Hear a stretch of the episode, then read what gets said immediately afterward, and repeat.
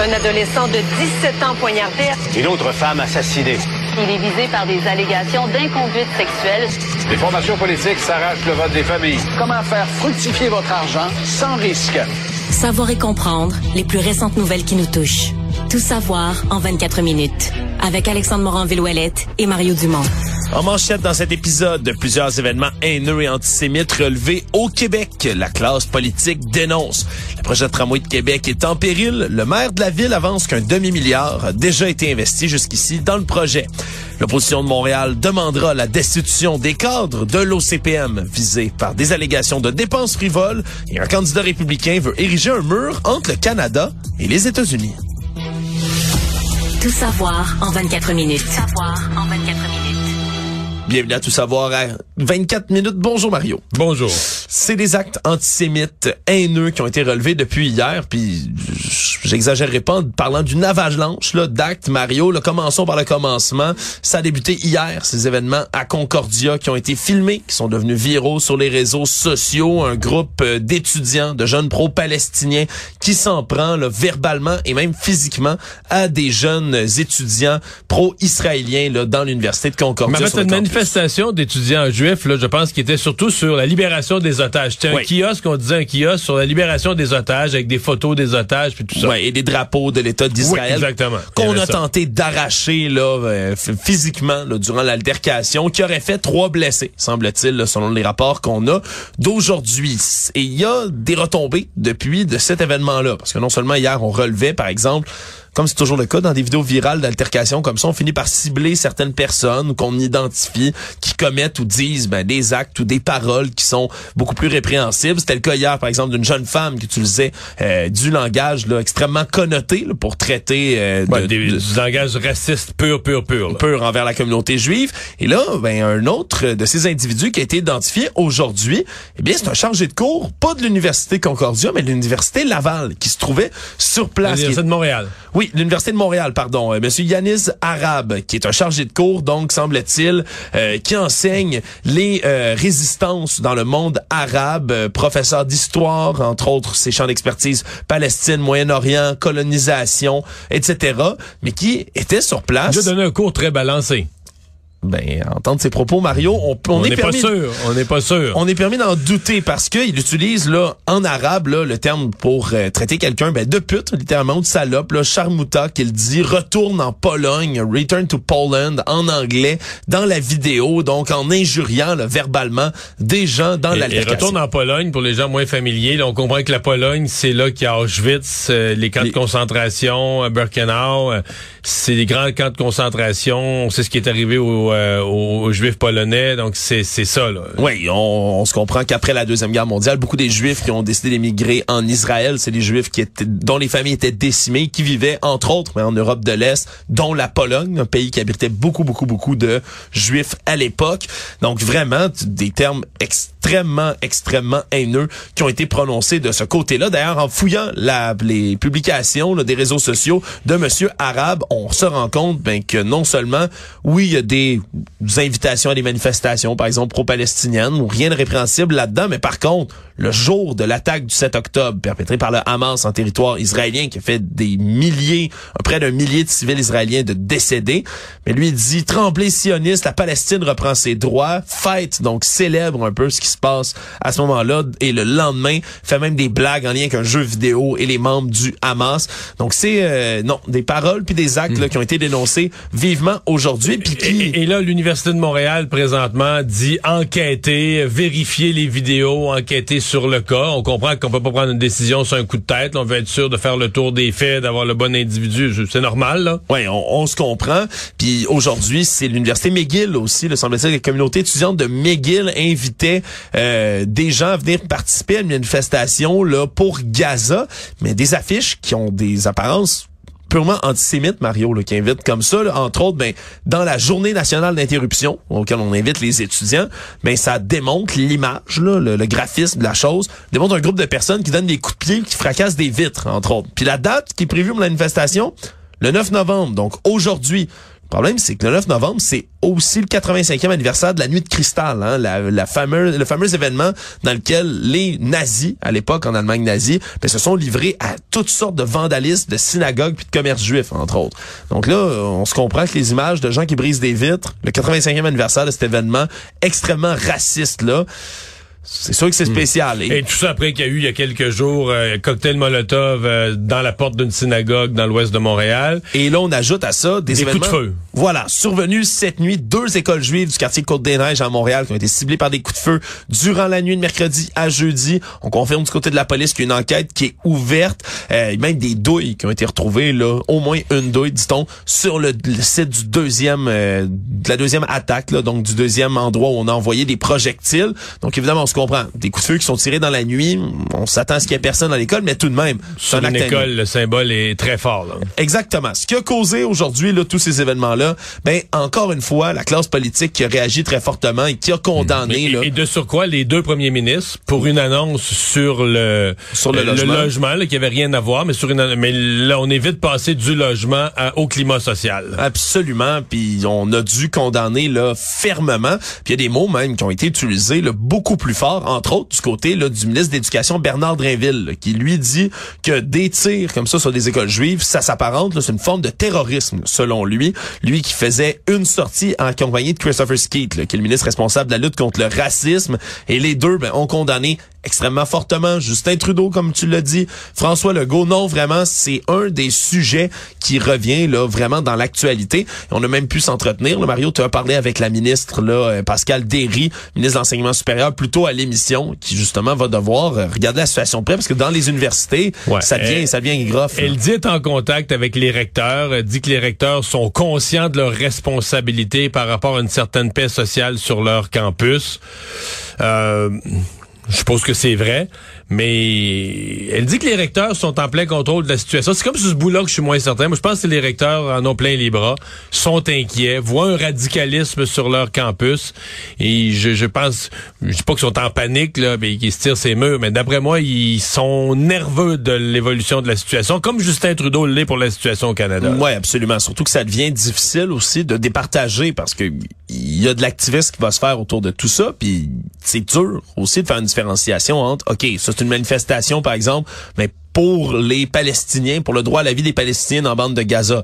D'accord? La plupart des gens qui sont là ont des intentions nobles, veulent que le massacre de civils arrête, mais il y a des éléments également extrémistes qui vont se glisser dans ces manifestations-là. là. On a entendu les propos d'Adil Sharkawi, cet imam controversé, plus tôt cette semaine, qui se trouvait dans une manifestation d'apparence pacifique et qui finalement y a tenu un Mais qui se présentait, qui parce que c'est ça qui est fou. là. Tu te présentes dans une manifestation pour la paix. C'est ça, les gens se présentent, on voudrait un cessez-le-feu d'une manifestation pour la paix. Puis dans les discours, tu demandes à Allah de se débarrasser d'un peuple, là. de les exterminer tous jusqu'au dernier. Oui. Tu dis, ouais, on a été convoqué ici pour la paix, mais là, tu pourrais penser que les participants à la manifestation vont fuir. Tu sais, si moi je vais participer à une manifestation pour la paix, puis un discours belliqueux, puis guerrier, puis haineux en avant, je vais partir les mains les poches en donnant des coups de pied ces poubelles déçues, là, tu comprends, dire, je, me suis fait tromper par les organisateurs de la manifestation, mais non, euh, les participants, ma foi, semblaient, euh, semblaient applaudir, puis euh, contents du discours. C'est certain que c'est difficile. Puis après là, tu te demandes, c'est quoi, on assiste à quoi, là? Non, ben définitivement une escalade de la violence, Ben, c'est les tensions là, qui deviennent de plus en plus solides, là, tout comme dans le cas de l'université Concordia. C'était pas une table dans laquelle on célébrait puis on louangeait les bombardements qui se font sur Gaza. C'était pour euh, demander le retour, la restitution des otages.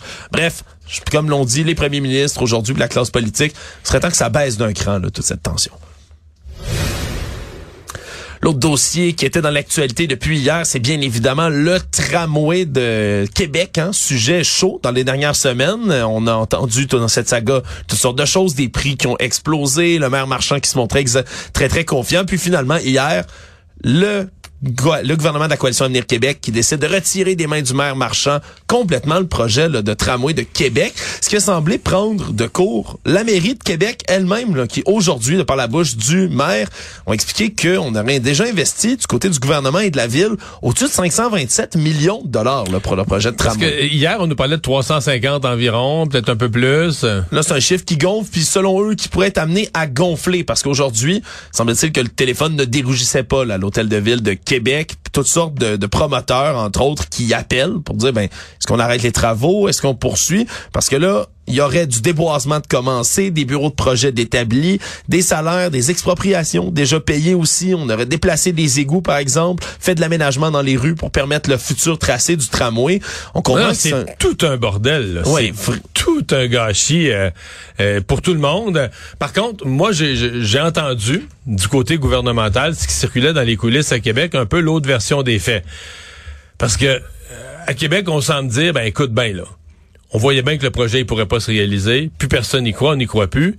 Et ils avaient l'impression que le maire Marchand faisait exprès pour engager le plus de dépenses le plus vite possible, une espèce de notion de bras dans le tordeur, puis de dire le pousse, pousse, pousse, pousse pour que le bras rentre le plus profond possible dans le tordeur. Puis après ça, tu dis, je crois ah, euh, ouais, on peut plus tirer, là. Si tu tires, tout va arracher, la manche, la peau, euh, la main, tout va arracher, là, tu sais. Ouais. Fait que je pense que le gouvernement du Québec se sentait dans cette position-là, et c'est pour ça que François Legault, hier, a dit, on convoque une rencontre avec Bruno Marchand, on le fait plutôt vite, puis on y enlève ça des mains. Maintenant, c'est sûr que tout le monde est... Tout le monde paraît mal, tout le monde... Euh, tout le monde est malheureux là-dedans, là. Oui, absolument. Commencer par les oppositions à Québec, sans se donner à cœur joie aujourd'hui. Reprocher la coalition Avenir Québec de manquer de courage, de manquer de vision, de dire que de retirer comme ça le projet pour le donner à la Caisse de débrouille de placement, surtout du côté là, du Parti libéral du Québec. Là, Monsieur Tanguay qui a commenté très fortement aujourd'hui en disant ben, c'est un peu comme une patate chaude. Là. On vient de on vient de donner ça dans les mains de la Caisse de dépôt. Eux ont six mois pour réaliser ça, puis la se Mais six mois pour faire quoi? Moi, c'est là, on six mois pour repenser l'ensemble des... Parce que là, il y aurait aussi un mandat qui inclut le troisième lien, ou en tout cas la, la connexion Rive-Nord, Rive-Sud, euh, l'idée d'un lien supplémentaire. Mais là, c'est quoi? On demande à la caisse de dépôt, qui, oui, qui a fait le REM, je comprends, mais qui est pas un spécialiste des transports, de régler tous les problèmes de transport de la région de Québec où personne n'a pu s'entendre depuis 20 euh, ans. Puis là, en six mois, la caisse va régler ça c'est spécial quand même. Puis ça, ça démontre aussi pour certains projets d'infrastructure à quel point c'est difficile hein, de mettre des choses en branle ici au Québec. Là, on branle dans le manche. Oui. ça se peut dire que c'est un petit peu un désaveu du ministère des Transports, que c'est comme si François Legault, comme si François Legault disait, mais le voyons, ministère des Transports, on veut-tu Veut-tu vraiment qu'il y ait quelque chose qui se fasse ou on veut pas, là? non, mais j'ai vu ça. Moi, j'ai repensé à l'annonce de la caisse de dépôt, puis je me disais, pourquoi la caisse de dépôt? Puis c'est pas vraiment faut toujours, ramenons-nous à l'essentiel. La Caisse de dépôt a pour mandat de faire fructifier les économies des Québécois. De la régie des rentes, pour payer nos rentes plus tard, c'est le bas de laine des Québécois. C'est énorme. C'est un succès québécois merveilleux. On a presque 400 milliards là-dedans. Bon. Puis, dans le cadre de ce mandat, la Caisse de dépôt investit, achète des actions en bourse, des obligations, toutes sortes de produits. 400 milliards, faut en investir, toutes sortes de produits financiers, investit dans des entreprises, investit dans l'économie du Québec, toujours dans le but d'aller chercher une rentabilité. Et on investit dans des projets d'infrastructure. Il y a le CDPQ Infra qui investit dans des projets d'infrastructure. Mais mettons comme le REM, on investit là-dedans. On est toujours dans la gestion du bas de laine des Québécois. On investit, les gens vont acheter des billets, des cartes, vont prendre le REM, on va rentrer dans notre argent sur 30-40 ans. Donc oui, on fait marcher le Québec, mais en même temps, on amène une rentabilité. Il faut avoir un retour sur l'investissement. Mais là, à Québec, c'est un troisième lien, ça veut dire qu'il va y avoir un péage parce qu'on va être dans le modèle de la caisse de dépôt qui veut le rentabiliser. Je, je, je, sincèrement, je comprends plus. Je, je dis, je comprends plus trop trop où est-ce qu'on s'en va. Euh, ça a juste l'air bien fou tout ça. Tout savoir en 24 minutes. Aujourd'hui, l'opposition à l'hôtel de ville de Montréal, de par la bouche de leur chef euh, donc d'ensemble Montréal, Aref Salem, ont dit qu'ils vont demander officiellement au conseil municipal de congédier la présidente de l'Office de consultation publique de Montréal, donc l'OCPM, Isabelle Beaulieu, et le secrétaire général Guy Grenier, euh, après les révélations, bien évidemment, de nos collègues du bureau d'enquête et de JE, qui ont exposé les dépenses absolument frivoles qui se faisaient sur le bras des Québécois et des Québécoises depuis des années, puisque c'est un organisme qui finance à 100% par des fonds publics. Et là, ce qu'on a dit du côté de l'opposition, c'est que le cirque a assez duré, qu'on veut pas attendre la commission des finances la semaine prochaine pour débattre de ces choses-là. Eux en ont entendu assez. Ils veulent que au conseil municipal, une motion d'urgence soit déposée dès le 20 novembre pour demander la destitution donc de Madame Maulieu et de Monsieur Grenier. Des gens à qui la ministre des Affaires municipales hier a dit de réfléchir à leur avenir. Alexandre, le mois passé, quand il y a eu la gaffe à la Chambre des communes du président, Je m'en souviens très bien. Sur le, le, le- le- l'ex-nazi, là. Tu sais, ça a niaisé pendant 24 heures. Puis à un moment donné, Justin Trudeau a dit qu'il espérait que le président allait réfléchir à son avenir. Le, le lendemain matin, là, Oui. le président était plus là. Il a démissionné. Il avait réfléchi à son Et avenir. voilà, il avait réfléchi. Là, quand t'es un- t'es t'es dans un rôle, je comprends que c'est pas, c'est, c'est, c'est- t'es au niveau municipal, puis la ministre des Affaires municipales est au niveau québécois, t'es pas, mais quand même, là. Elle dit, de ces gens-là devraient réfléchir à leur avenir. Je sais pas, moi. Est-ce qu'ils ont réfléchi, tu penses? Ben, pas assez. Bon. Peut-être pas assez. Réfléchir mieux. Parce qu'ils sont encore là dans tous les cas, mais Ouais. comme la mairesse Valérie Plante est majoritaire au conseil de ville, là, ça va être à elle même de décider si la motion doit être débattue ou pas. Là. Elle pourrait donc décider de rejeter ça d'un revers de la main. Mais c'est sûr que ça serait peut-être pas très bon pour son image, pour celle de son parti, là, Mario, de, de refuser de débattre de ces choses-là. Non, mais elle va devoir. eh, eh, Écoute, la mairesse, là, est hyper mal prise avec ça. Parce que je pense que dans sa tête, là, elle est pas folle, elle, elle- constate bien l'ampleur des dommages. Elle mesure l'ampleur des dégâts. Mais elle est prise avec l'actuelle présidente de l'Office de consultation publique qu'elle voudrait mettre à la porte. Et l'ancienne. Mais c'est ça. C'est qu'elle, elle n'est que la continuité de l'ancienne. Madame Beaulieu a changé aucune règle. Elle a juste continué les façons de faire de sa prédécesseur. D'ailleurs, qu'il l'a choisi et recommandé. Puis sa prédécesseur, c'est Dominique Olivier. Puis Dominique Olivier, depuis qu'elle a quitté l'Office de consultation publique de Montréal, est devenue la présidente du comité exécutif. C'est comme l'administratrice en chef, la numéro 2 en dessous de Valérie Plante, qui fait entre autres le budget de la ville de Montréal. Puis en passant, le budget de la ville de Montréal, c'est plus gros que le budget que certaines provinces canadiennes plus petites. Donc, Dominique Olivier là, a plus de pouvoir que certains ministres des Finances de provinces du Canada là, en termes de, de grosseur de budget qu'elle a à gérer. Bon. Puis là, ben, la semaine prochaine, elle doit déposer le budget. C'est sûr que Valérie Plante dit, moi, je peux pas remplacer comme ma ministre des Finances ou, tu sais, ma- quelques jours avant le budget. Puis en même temps, Valérie Plante, c'est pas comme si dans son équipe, il y a beaucoup d'écologistes, puis beaucoup de social, pas beaucoup d'administrateurs, pas beaucoup de gens qui ont de l'expérience de gestion, pas beaucoup de gens qui ont une expérience économique. Même que Mme Olivier en a pas tant que ça, mais elle avait un peu d'expérience de gestion. Donc, je pense qu'elle a personne pour la remplacer. Le moment pour la remplacer est terrible parce que c'est la semaine du budget. Puis le, le, le, choix de personne qu'elle aurait pour la remplacer est pas au rendez-vous non plus. Donc Valérie Plante a les mains attachées. Et là, elle regarde les dommages d'un bord, les dommages sur l'autre bord. Puis sincèrement, elle, elle sait plus quoi faire. Elle a juste hâte que, la semaine passe. Les recherches pour retrouver le jeune Jesse Duchesneau ont été abandonnées aujourd'hui après plusieurs jours de recherches infructueuses par le service de police de la ville de Québec. Donc, ils auront plus d'effectifs sur le terrain. Je rappelle que le jeune de 19 ans est disparu dans la nuit de vendredi à samedi dans un, à la sortie d'un bar de Québec. Il semble-t-il qu'on n'arrête pas les recherches là non plus, même si recherche terrain, porte à porte, effectif, ça, ça cesse. L'enquête va se poursuivre. On est rendu à analyser les caméras de surveillance de toutes sortes de commerces autour. Il y aurait de nouvelles images là, du jeune Jesse Duchesneau, nouvelles images, nouveaux témoignages aussi. Mais ça c'est un un terrible choc pour la famille. Toujours ces annonces de de fin des recherches, puis pour l'avoir déjà entendu, pour avoir déjà parlé des familles là. J'entends quand dès que j'ai vu la nouvelle, là, la manchette est arrivée, fin des recherches, j'ai pensé tout de suite à ses, ses parents euh, qu'Audrey a, interviewé cette semaine, euh, membre de notre équipe qui a, qui a étudié le cas.